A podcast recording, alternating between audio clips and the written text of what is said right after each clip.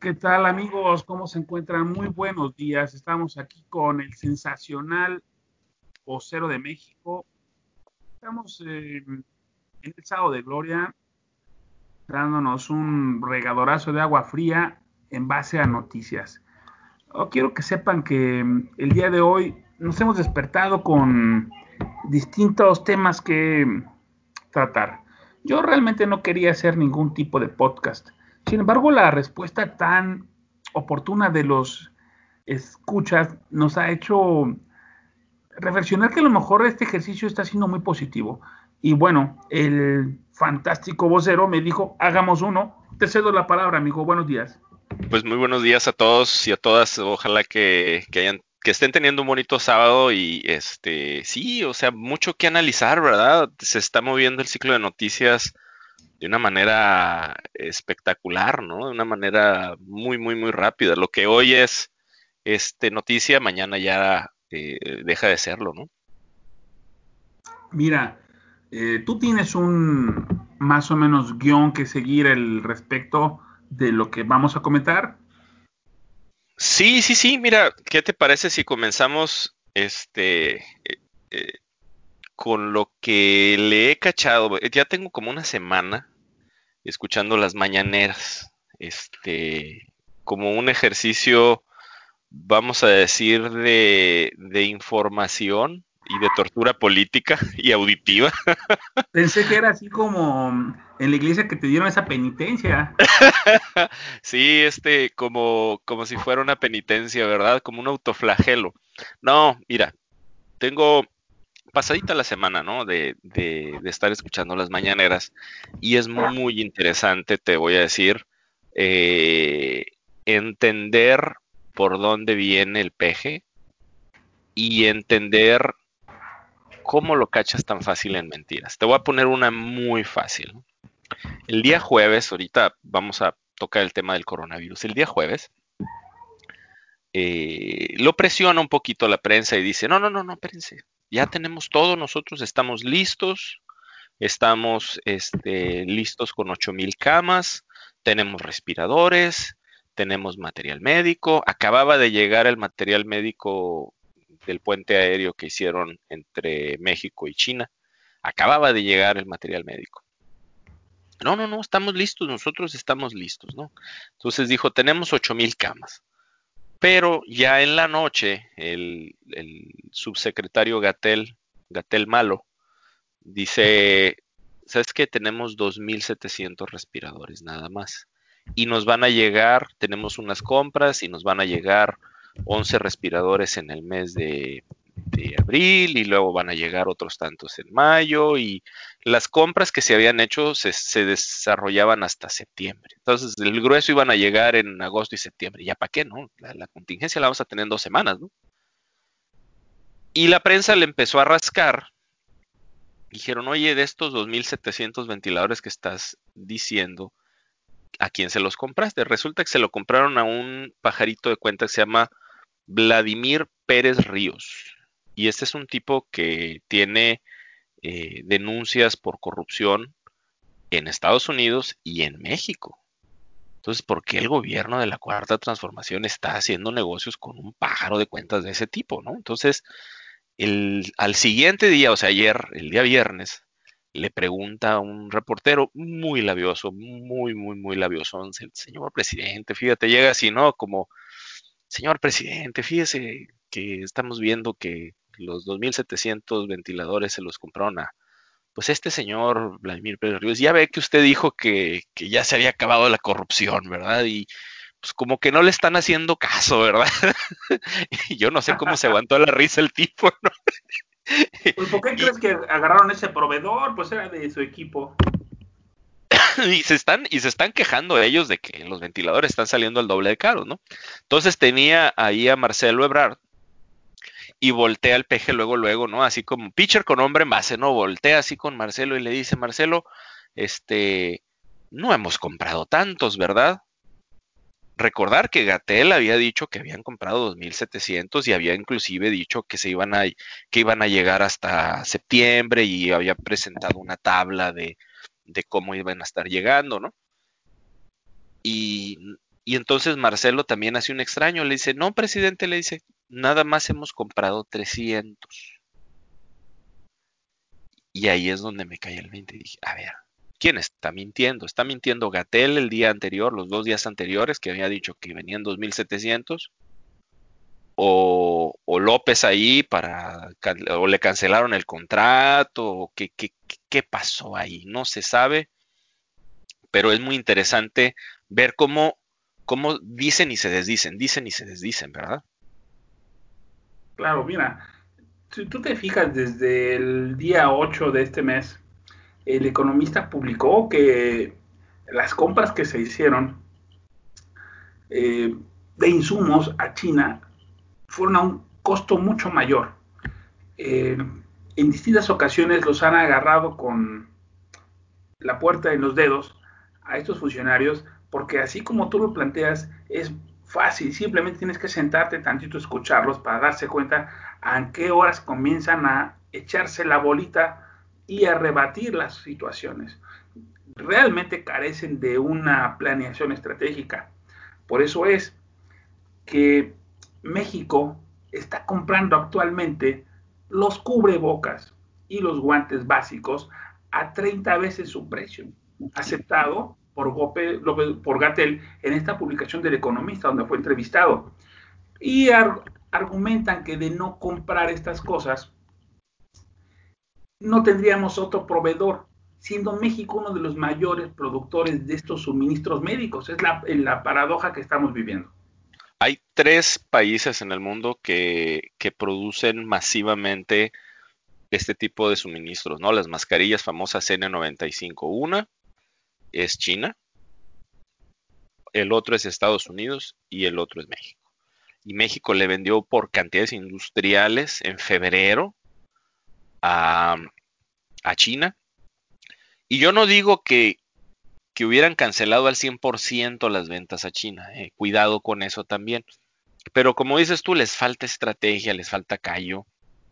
Este, me voy a esperar al, al, siguiente tema porque tengo una analogía aquí que, que compartirte pero les falta mucho, mucho, mucho oficio político y mucha planeación estratégica, así como me lo dices, ¿no? Eh, ¿Qué, qué sucede? Oye, tenemos febrero, marzo, abril nos va a llegar, ok, vamos a venderle, no el 100%, vamos a venderle el 80% de la producción. Me sí, quedo con 20%. Sí, ¿no? Estratégico, ¿no? Es, válido, es válido, en, tiempos de guerra sobre todo. Exactamente, Estados Unidos entró con un, con un, este, con un mandato presidencial que utiliza, que utiliza solamente en tiempos de guerra para intervenir cadenas de, de, de suministro, ¿no? Entonces ellos pueden llegar y, y, llegan a las farmacias, vamos a decir, ¿no? Vamos a una farmacia y dices, dame todos los guantes que tienes de, de látex y te los voy a pagar al precio que yo diga porque estamos como si fuéramos en guerra, en una emergencia, ¿no? Es una emergencia. Le, le dejan un vale y a los seis meses se lo surten. Entonces, eh, sí, sí, sí, exactamente, ¿no? Este, y, y, bueno, y la otra, la otra cuestión que dijeron ayer, que dijo López, dijo, bueno, es que voy a hablar con Xi Jinping, con el presidente Jinping de China, y ayer habló, este, digo, antier, el jueves, uh, habló con este, con Donald Trump y le pidió, pues que si de favor le vendía 10 mil ventiladores, ¿no? Y yo dije, pero por favor. Este güey no ve CNN, cabrón. No tienen idea. O sea, nada más para darles una idea, este, Estados Unidos está como con 30 mil o 40 mil camas de menos de cuidados intensivos. Ya veo a Donald Trump mandando 10 mil ventiladores a México. O sea, eso es, ¿qué, ¿qué, te quiere decir? Que el día anterior te echó una mentira y que te dijo que teníamos camas suficientes y te ventiladores suficientes y ahora me está diciendo, pues le pedí a China 10 mil y a Estados Unidos 10 mil a ver cuántos nos suministran. Y, y cuándo nos lo suministran también. Se ve su, es... poco, su poco estrategia política, aprovechando la llamada para pedir lo de la OPEP, en un ratito al final le dice mándame los ventiladores. O sea, es una situación de ocurrencia, improvisación y pendejada continua te voy, te voy a decir, no me la voy a aguantar, ¿no? Te la, me la estaba guardando para lo de López, pero ya que lo trajiste a tema, este, este tipo se, se, se comporta como presidente municipal de México, no como el presidente de una gran nación de la catorceava economía mundial. Es un presidente municipal de un rancho. Te juro que hace una mejor planeación estratégica que este cabrón, ¿verdad? Entonces, este, pues 10 mil ventiladores es lo que, lo que están pidiendo. Ya tienen las cuentas, ya tienen el multiplicador, ya deben de saber que les faltan 10 mil ventiladores y ya se está viendo. Por cierto, este, pues el paréntesis, eh, nos llegó la información no de la prensa nacional, ojo, está llegando información de los periódicos de San Diego que la Clínica 20 de Tijuana está abarrotada de gente con COVID-19. O con sospecha COVID-19. Sí, quiero aprovechar esta comunicación para enviarle un saludo a toda la gente de Tijuana, de la mesa de Otay, del centro de la reforma y sobre todo a la gente cercana al 5 y 10 donde está la clínica 20 del Seguro Social. Rosarito. Decirles algo, Tijuana es un lugar en donde por situaciones históricas se conglomera gente de todo el mundo. Antes, hace 20 años, era gente de todo México. Eh, en los salones de clase no había dos gentes de Tijuana, todos venían de cualquier otro lugar. sí, cierto. Hoy en día, eh, me dicen familiares y conocidos que están en Tijuana, que los trabajos de mm, viene viene, los cuidadores de carros, están copados por haitianos, que los lugares donde venden pollo, restaurantes y bares son haitianas, son dominicanos, argentinos y hondureños los que están haciendo ese tipo de, de, empleos. Se ha vuelto una auténtica torre de Babel, donde gente de todos los continentes confluyen. Hace poco planteábamos en una publicación de Twitter cómo era posible que San Diego, teniendo aproximadamente 600 casos, estando en una relación tan integrada con Tijuana, viéramos en Tijuana solamente 20 o 27 casos de COVID.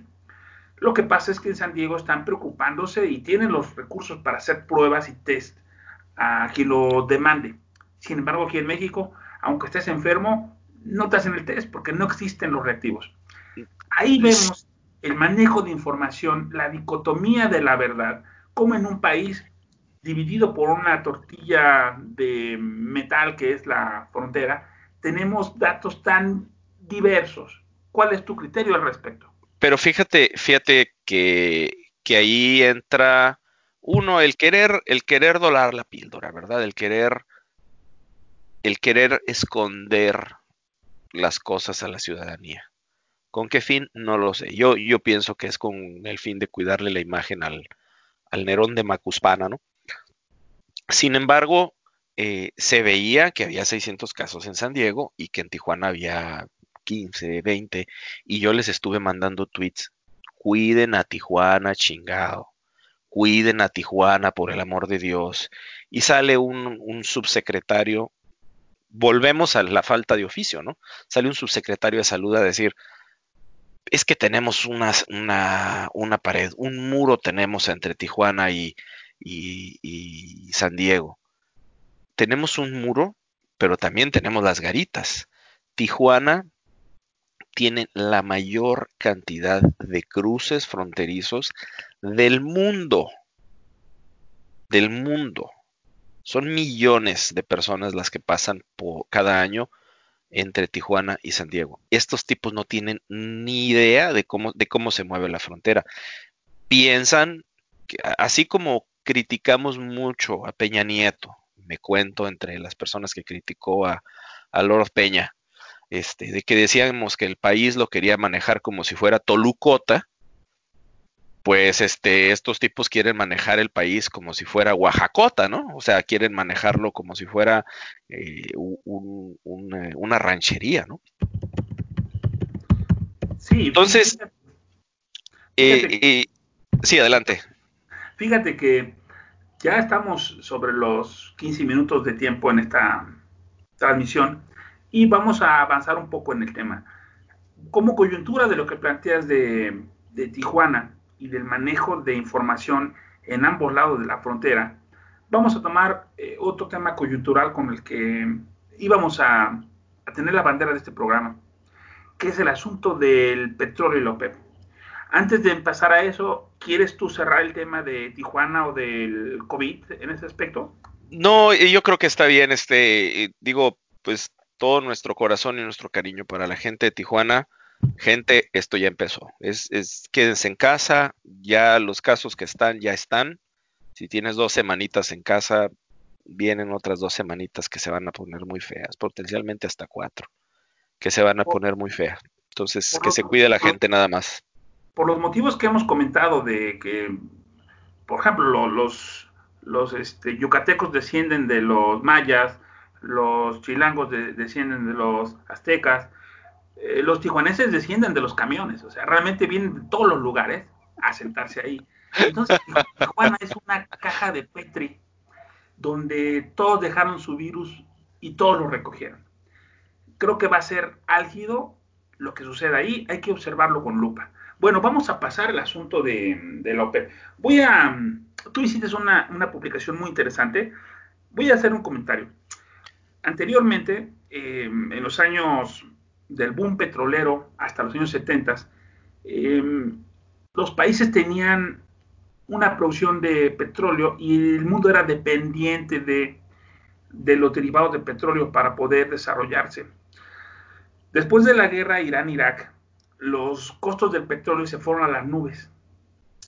Ya a principios de los 80, la OPEP cobró un valor fundamental al establecerse como un cártel que especula con la producción y el inventario de petróleo para poder establecer un precio competitivo.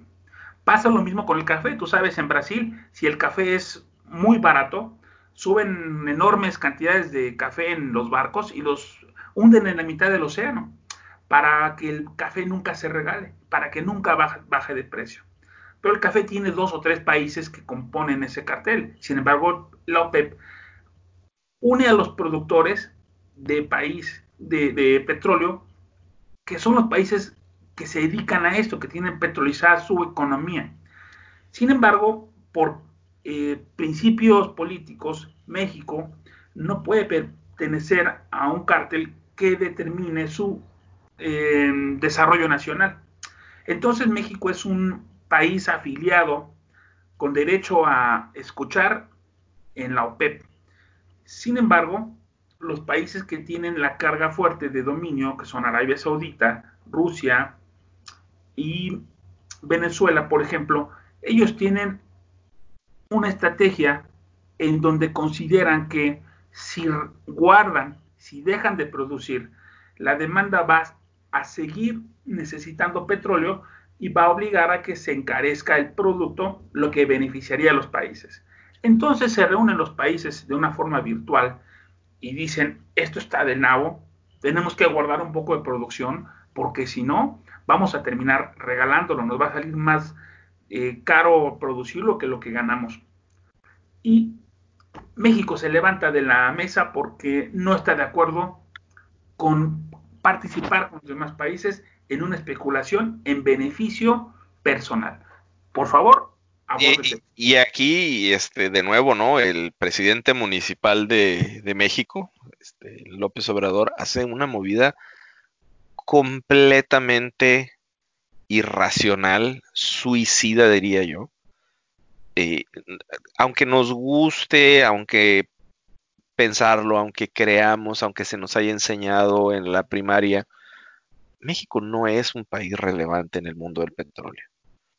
México es una bicoca, es el 4 o 6% de la producción, o sea, es muy pequeñito. Somos 1.7 millones de barriles al día. Aunque quiso llegar Rocionale con otros datos y dijo, no, nosotros tenemos 1.9. No, tienes 1.75 porque lo tienen súper bien controladito, ¿no? Este, en un mercado de 26. Y, y, México no es parte del OPEP, pero es parte de un club de Toby que se llama OPEP Plus, ¿no? Este, y el OPEP Plus, pues era una llamada de, trámite, de mero trámite, le conviene a todo, todo el mundo sabe que si bajas la, este, la oferta, pues va a subir el precio. Y fíjate lo irracional, estaba leyendo eh, a Gonzalo Monroy eh, que decía que 40-50% de los pozos petroleros de México no son rentables abajo de 30 dólares. La movida de OPEP era para subirla de 10, 11 dólares que anda ahorita a esos niveles, para que ahorita cada litro que produce o cada barril que produce eh, que producen esos pozos, eh, estamos perdiendo dinero. ¿Y, qué dice el peje? No, yo quiero perder dinero. Y manda a Nale y Nale los tiene ahí este, atados a una silla por 12 horas y de repente la señora corta la llamada y se va y chirrin chin chin y dice, ¿sabes qué? Yo 100 mil barriles nada más. Porque este, López Obrador había hablado con Donald Trump. Y Donald Trump dijo, ah, yo te, yo te doy los 250 mil, ahí luego me los pagas. Estás hablando de una arañota que se llama Donald Trump. ¿Qué, ¿En qué va a consistir el pago? solamente es especulativo. Yo apuesto doble contra sencillo a de que se va a tratar acerca de la, del muro. Donald Trump le va, le va a pedir a México que construya el muro. No se olviden que este es año electoral para Trump. Trump está boca abajo ahorita con, la cuestión del coronavirus, le está yendo súper mal, está saliendo muy mal librado. Y si él forza a México a pagar el muro o le pone aranceles por no aceptar eh, las negociaciones comerciales eh, petroleras que él quiere, eh, México va a, este, a verse muy mal y nos va a meter en una peor de la que ya estamos. Sí, mira, básicamente Estados Unidos no tiene un problema en recortar o subir su producción petrolera porque ellos la consumen y son los que le compran al resto del mundo. Obviamente que el 85% de lo que México vende en petróleo va hacia refinerías de Texas. Por lo tanto, el fluctuar, bajar o subir eh, la cantidad de petróleo que México produce es afectar los intereses de Estados Unidos directamente. México no le vende a Uganda, ni a Japón, ni a China. México le vende a Estados Unidos. Pero acuérdate, acuérdate que Estados Unidos tiene, tiene intereses, ya lo dijo alguien por ahí, no tiene amigos, tiene intereses. Y la OPEP es un interés. Te voy a decir, a México le están pidiendo 400 mil barriles mm, de descuento diarios. La OPEP, como tú bien dijiste, es un sindicato, es un cartel. Si México no entra en el aro, la OPEP le puede ofrecer el producto más barato a Estados Unidos. La OPEP le puede hacer dumping comercial el día que quiera México. Si México es expulsado o, México eh, se sale voluntariamente de la OPEP, que si no va a seguir los lineamientos de la OPEP no tiene ningún sentido que esté ahí. De hecho, el día de ayer, el príncipe mm, Abdullah Salman, que es el ministro de Energía de Arabia Saudita, insistió en que México debería abandonar la alianza de la OPEP Irán también ya dijeron, oye, pues para qué los queremos si no nos están ayudando. Pero es, es, mira, es de nuevo, vamos a hacer la analogía. Es el changarro de la esquina. Se le está poniendo al pedo a Walmart. Así. Es como si, si el señor que vende chicles afuera de la Comer en, este, quisiera hacer guerra comercial contra, contra la Comer o contra Urrera. O sea, nos van a aplastar. Estados Unidos le vende el 60% de la gasolina a México, que México consume. Imagínate que, que le compren toda la gasolina a Estados Unidos y que México se quede sin gasolina. Entonces, eh, eh, sí, o sea, la guerra comercial, México está declarando una guerra comercial contra 22 países por no seguir los lineamientos y, aquí es la hablada del peje porque él va a decir, bueno, pues ya ven, necesitamos dos bocas porque necesitamos ser independientes energéticamente, pero independientes energéticamente significa produzco todo para mí y luego exporto. Si me peleo con los demás ya no voy a poder exportar. ¿Estás de acuerdo? Sí, claro, pero aquí dices algo interesante. Cuando mencionas dos bocas, me parece que la necesidad de no bajar la, producción, de no bajar eh, un recorte a la producción nacional, indicaría que si lo bajas, no necesitarías ya dos bocas para producir.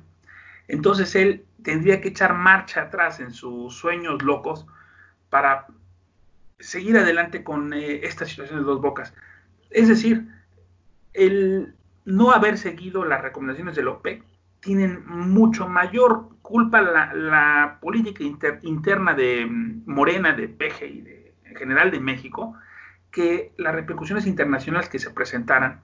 Esta gente es autista de la situación. No se dan cuenta que en el mundo estamos siendo muy mal juzgados, muy mal representados y que aparte, carnal, irse a vender a Trump, que es un maldito desgraciado, a cambio de unos cacahuates, no tiene nombre.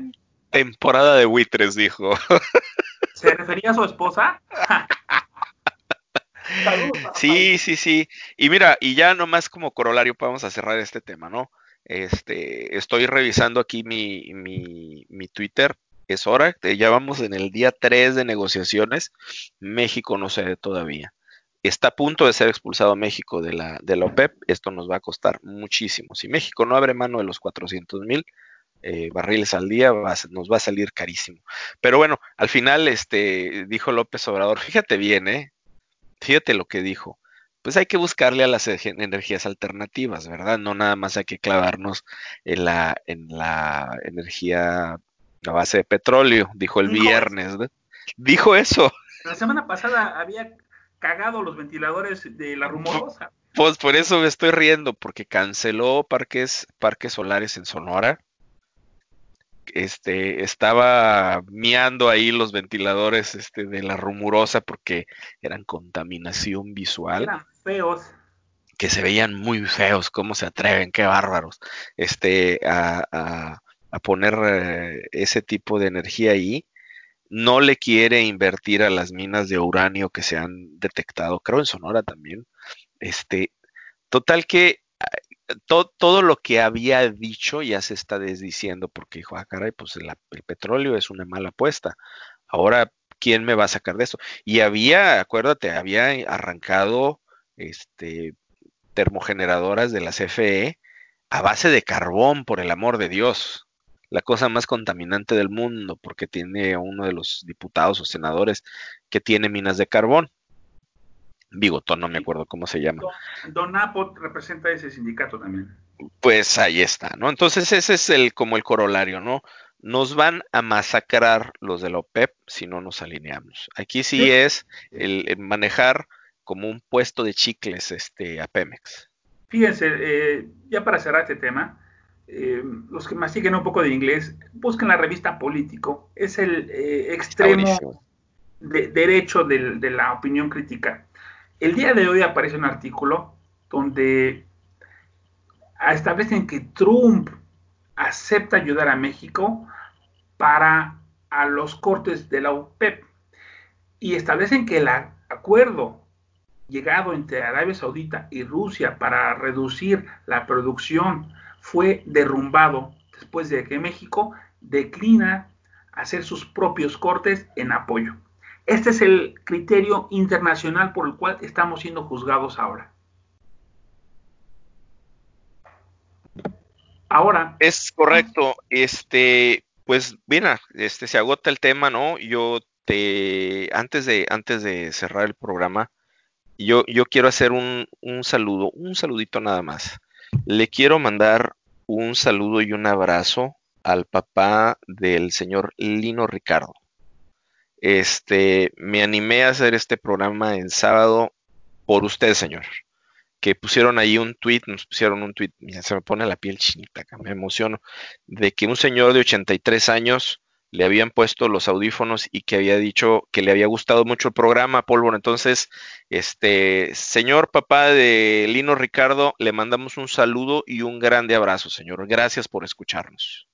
Muchas gracias y al señor Chito Arnold, Chito SAA, un saludo grande. A Teresa Mendoza, al señor López Abrador, un gran capitán de la resistencia. López Hablador es buenísimo, ¿no? Este, a Don Mapache también, este, y a... a, Lagos, que es una seguidora nuestra incansable. Y en general tenemos más de mil felicitaciones. ¿Alguna que quieras eh, participar antes de cortar? No, este, muchas gracias a todos. Eh, pedirles que nos sigan en nuestras cuentas individuales, este, arroba vocero del P, este, en Twitter y en la revista digital Conexiones. Ahí nos leemos un par de veces por semana. Muchísimas gracias, este, Mr. Pólvora. Este, feliz sábado para todos. Yo soy el general Pólvora, amigos, y tenemos una misión importante en estos momentos que se trata de cuidarnos, de resguardarnos y asegurarnos que el virus no entre a nuestra casa. Al menos no porque nosotros lo traigamos. Una cosa importante y fundamental, una piensen positivamente y desde luego escuchen el podcast de la resistencia. Me despido, despídete vos. Que pasen un feliz fin de semana. Cuídense. Suerte.